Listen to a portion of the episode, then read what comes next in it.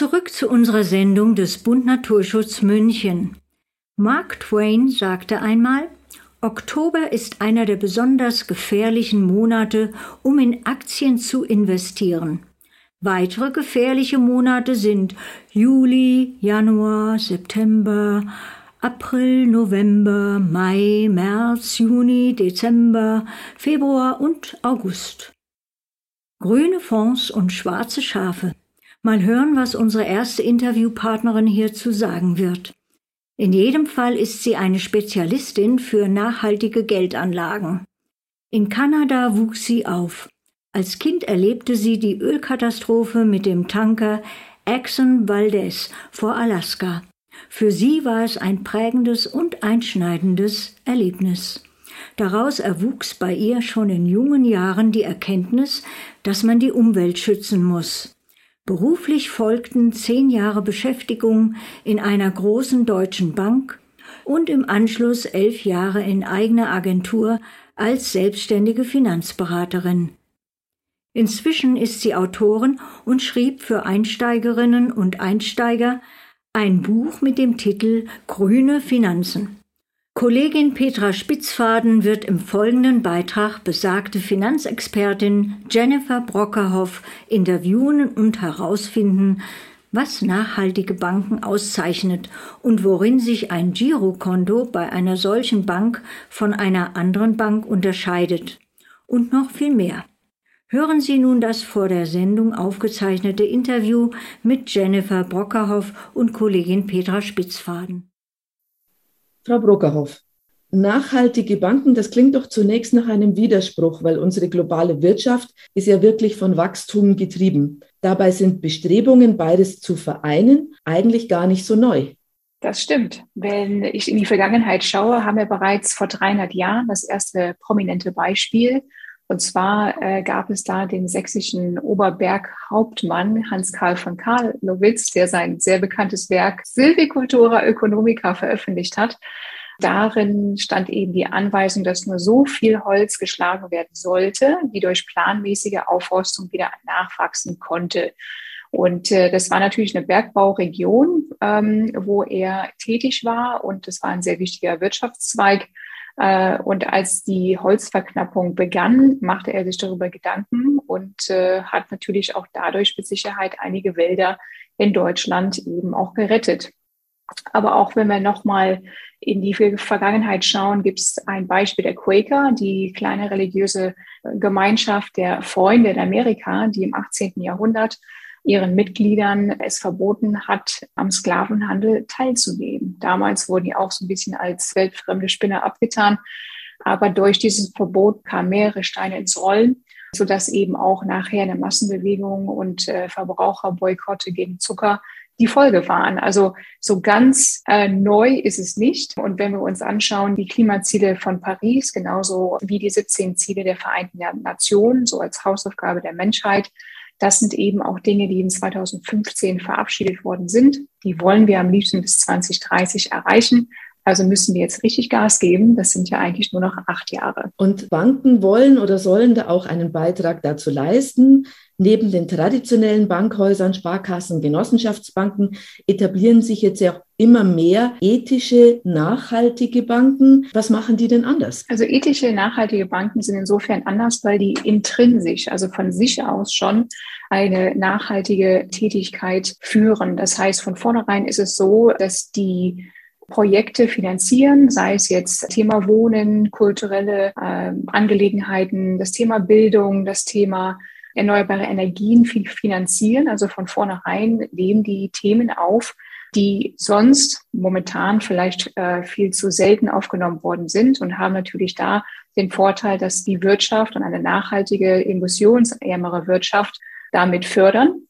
Und konventionellen Banken haben natürlich das Problem, dass die von vornherein nicht darauf geachtet haben, was finanzieren wir. Und vor 100 Jahren war es eben auch jetzt kein Nachteil zu sagen, ich finanziere jetzt im Bereich Kohle oder ich achte vielleicht nicht so ganz auf Lieferketten und haben auch, habe auch vielleicht auch Probleme in Sachen Menschenrechtsverletzung und wo jetzt diese ganzen Bereiche viel transparenter werden, natürlich durch Gesetze, werden da die Unterschiede sichtbar, so dass wir als Verbraucher auch hoffentlich die Wahl haben, entsprechend die richtige Bank für uns auszusuchen. Sie haben ja schon gesagt, Banken verdienen ihr Geld, indem sie Kredite an Unternehmen vergeben. Aus Nachhaltigkeitsgesichtspunkten heraus, welche Bereiche gelten denn hier als problematisch? Als problematisch gelten eben vor allem ähm, Themen wie äh, Rüstung, das Thema wie äh, Menschenrechtsverletzungen, dann eben auch also das ganze Thema der fossilen Brennstoffe, Lieferketten, ähm, wo kommen unsere Produkte her, die wir täglich äh, eben auch verwenden, sei es der Elektronikbereich, sei es der Bereich der Lebensmittel oder sei es eben auch unsere Kleidung. Ähm, und auch da werden natürlich indirekt, die wir, das kann man leider oft nicht sehen, werden Finanzierungen getätigt um eben auch diese umweltschädlichen Firmen mit frischem Kapital eben auch äh, zu unterfüttern. Und auf der anderen Seite haben wir das Thema, dass viel zu wenige andere äh, Themen wie äh, Soziales, äh, Gesundheit, Bildung oder auch faire Mieten, äh, wo was für Wohnbereiche wir haben, dass solche Dinge momentan noch zu selten finanziert werden. Lassen Sie uns noch mal kurz bei dem Thema Kohle bleiben. Ich habe gelesen, dass es von den Banken her einige gibt, die sagen, wir finanzieren keine entsprechenden Projekte mehr. Nun scheint es wohl so zu sein, dass die Banken nur zu 20 Prozent Unternehmen auf Projektgeschäftbasis finanzieren und zu 80 Prozent Firmenkredite und Anleihen vergeben und damit zum Beispiel die Kohlefinanzierung nach wie vor gut gesichert ist. Wie kann ich denn sowas erkennen, wenn ich mich jetzt nicht, wie in meinem Fall jetzt aus einem Presseartikel, darauf aufmerksam gemacht werde? Da helfen äh, NGOs, also Nichtregierungsorganisationen, zum Beispiel wie Facing Finance oder Urgewalt die sehr stark recherchieren und mit diesen äh, Banken ins Gericht gehen und durch diverse Publikationen es schaffen, eben genau diese Missstände offenzulegen, damit das nicht mehr unter so einem Deckmäntelchen verläuft und nach außen hin äh, man sich vielleicht grün anpinselt, aber intern eben auch da die ganzen Prozesse und die Kredite, die vergeben werden, nicht von uns Verbrauchern gesehen werden sagt Jennifer Brockerhoff, selbstständige Finanzberaterin und Expertin für nachhaltiges Banking. Wir machen jetzt eine kleine Pause und dann geht es auch schon weiter mit unserem Thema grünes Geld und schwarze Schafe. Im zweiten Teil unseres Gesprächs werden wir besprechen, was grüne Banken auszeichnet und wo die Knackpunkte beim grünen Girokonto liegen. Bis gleich. Es geht weiter mit unserer Interviewpartnerin Jennifer Brockerhoff, Finanzexpertin und Autorin sowie Kollegin Petra Spitzfaden. Weitere Infos folgen zu den Grundlagen grüner Banken und was ist an Banking grün bzw. nicht grün. Auch wird über psychologische Hemmnisse im Bankwesen zu wechseln gesprochen, insbesondere für Frauen und darüber, wie und wo man sich seriös informieren kann. Frau Brockerhoff, wenn ich mir jetzt sage, ich möchte mit dem Girokonto wechseln, schwingt ja dann bei dem einen oder anderen durchaus auch ein bisschen Sorge mit, was die Sicherheit meines Geldes angeht, das ich dann dort bei der Bank habe. Wie verhält sich es denn eigentlich mit dem Aspekt Sicherheit? Also wir haben ja in Deutschland den Einlagersicherungsfonds, das ist jetzt die 100.000 Euro Grenze.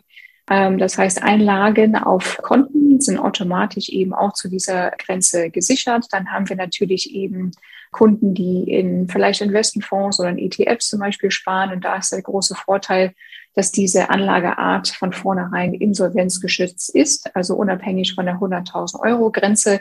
Daher finde ich, muss man sich gar keine Gedanken machen, dass eine nachhaltige Bank in irgendeiner Art und Weise unsicherer wäre als eine konventionelle. Und wie sieht es da mit den Kontoführungsgebühren aus? Gibt es da Unterschiede? Da gibt es natürlich große Unterschiede, weil wir einerseits die rein digitalen nachhaltigen Banken haben und wir haben auch die, die sogar auch noch nach wie vor Filialen haben, auch wenn sich da die Bankenlandschaft auch derzeit sehr stark verändert. Und ähm, wir haben, ich sag mal, zu kostenlos bis zu knapp, ich glaube, 8,50 Euro ist, glaube ich, die höchste Gebühr, die ich gesehen habe in einer Übersicht äh, im Vergleich von verschiedenen äh, Banken. Also da ist ungefähr die Spanne, womit man rechnen muss. Ich habe auch schon gesehen, dass einige Banken über sich dann sagen, naja, unsere Gebühren sind ein bisschen höher, dafür betreiben wir CO2-Kompensation oder wir spenden unsere Zinsen, die wir einnehmen. Was ist denn davon zu halten? Also aus meiner Sicht ist das wieder ganz klares Greenwashing. Da zieht man sich so ein grünes Mäntelchen an, aber am Ende des Tages ähm, hat es nichts damit zu tun, dass das Kerngeschäft verändert wird. Und ich glaube, das ist auch etwas, worauf man achten sollte als Interessent, wenn man die Bank wechseln will von konventionell auf nachhaltig. Wie ist das Kerngeschäft der Bank? Und nur ein paar Spenden zu tätigen oder eine ähm, Ladesäule für E-Autos irgendwie vor vier Jahren stehen zu haben, zeichnet einen noch lange nicht als nachhaltige Bank aus. Wenn ich aber jetzt langjähriger Kunde bin, denke ich, vielleicht komme ich dann, wenn ich es mal nötig habe, leicht an einen Kredit oder bekomme eventuell auch bessere Konditionen. Verspiele ich dann nicht meinen Bonus sozusagen, wenn ich jetzt dann meine Bank wechsle und dann wieder bei einer neuen Bank einsteige? Also ich würde behaupten, dass äh, das Thema Bonus heutzutage mehr oder weniger gar nicht mehr existiert. Woran liegt das? Das höre ich natürlich auch in vielen Kundengesprächen wenn manche Menschen sagen, ich bin schon seit drei Jahrzehnten bei einer Bank und auf einmal, ne, man nimmt jetzt auch die Strafgebühren oder ich muss äh, alle möglichen Unterlagen einreichen für meine Finanzierung, so als wäre ich noch nie Kunde gewesen. Ich glaube, durch die gesetzlichen Bestimmungen, die Banken haben, in der Kreditprüfung als Beispiel, ist es gar nicht ein großer Unterschied, ob ich jetzt dort, also bei meiner Hausbank ähm, zum Beispiel ein Darlehen beantrage oder bei einer anderen. Die Wichtigkeit ist eben, dass die finanziellen Verhältnisse in Ordnung sind, genauso wie eine Schufa-Auskunft. Und da ist es dann irrelevant, ob ich das bei meiner alten oder eben bei einer neuen Bank abschließen würde. Bieten denn Ökobanken eigentlich Immobilienkredite an? Es gibt auch die eine oder andere nachhaltige Bank, die auch ähm, Immobiliendarlehen vermitteln. Und wie sieht es mit der Abdeckung von Geldausgabeautomaten aus? Ja, das ist natürlich sehr unterschiedlich. Also es gibt ja manche nachhaltige Banken, die ähm, benutzen das Netz der Volks- und Raiffeisenbanken. Mittlerweile äh, das, was glaube ich relativ praktikabel ist, ist, ähm, wenn man Geld abheben möchte. Natürlich ist es nur in begrenzten Beträgen möglich, kann man das ja mittlerweile auch bei Drogeriemärkte, beim Supermarkt oder eben auch in anderen Einzelhandelsgeschäften äh, eben auch Geld abheben. Ich meine, es ist also knapp 200 Euro maximal pro Einkauf, aber hat natürlich dadurch die Möglichkeit, nicht zwingend an einem Geldautomaten davon abhängig zu sein. Jetzt haben Sie schon gesagt, viele haben gar kein Filialnetz mehr. Wenn ich jetzt zum Beispiel für eine Auslandsreise Fremdwährung brauche, wie mache ich das denn dann, wenn ich plötzlich keine Filiale mehr um die Ecke habe? Mhm. Also in den letzten Jahren ähm, haben auch viele normale Banken, also normale Filialbanken, das, das, Kassengeschäft ja abgeschafft, wenn man so will. Die haben maximal SB-Zonen, also Selbstbedienungsautomaten im Vorraum oder lassen die noch übrig und die äh, Filiale ist geschlossen. Also wir müssen uns einfach darauf einstellen, dass das Digitale immer stärker Bestandteil wird ähm, von Finanzzahlungsmöglichkeiten und Systemen.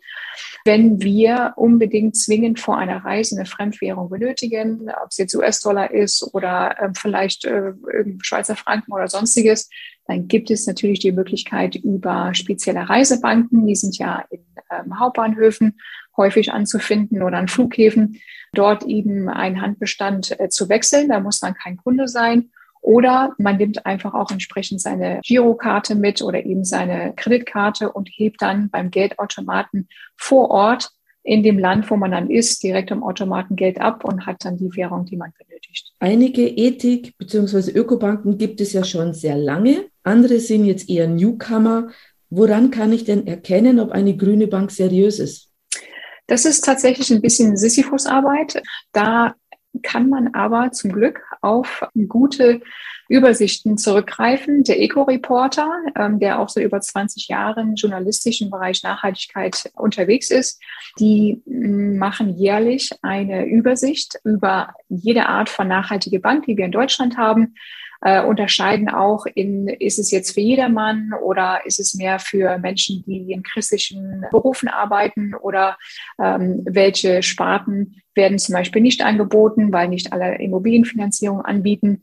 Also da kann ich empfehlen, wirklich einfach die aktuelle Ausgabe vom Eco-Reporter in die Hand zu nehmen, weil das ist, glaube ich, über vier oder fünf Seiten ganz akribisch werden die ähm, Kontogebühren, Depotgebühren und auch andere Bereiche sehr transparent aufgelistet. Wenn ich jetzt so einen Wechsel tatsächlich in Angriff nehmen möchte, wie gehe ich das denn an? Das ist eigentlich am Ende des Tages total simpel, weil wir haben ja das Zahlungskontengesetz, was eben einen Wechsel total vereinfacht. Das heißt, wenn man sich entschieden hat, ich gehe jetzt zu nachhaltige Bank A, B oder C, dann eröffnet man dort eben ein Girokonto und unterschreibt eine entsprechende Ermächtigung bei dieser neuen Bank, dass die alte darüber informieren muss, welche Daueraufträge bestehen, welche Lastschriften abgebucht werden oder wer regelmäßig Geld überweist.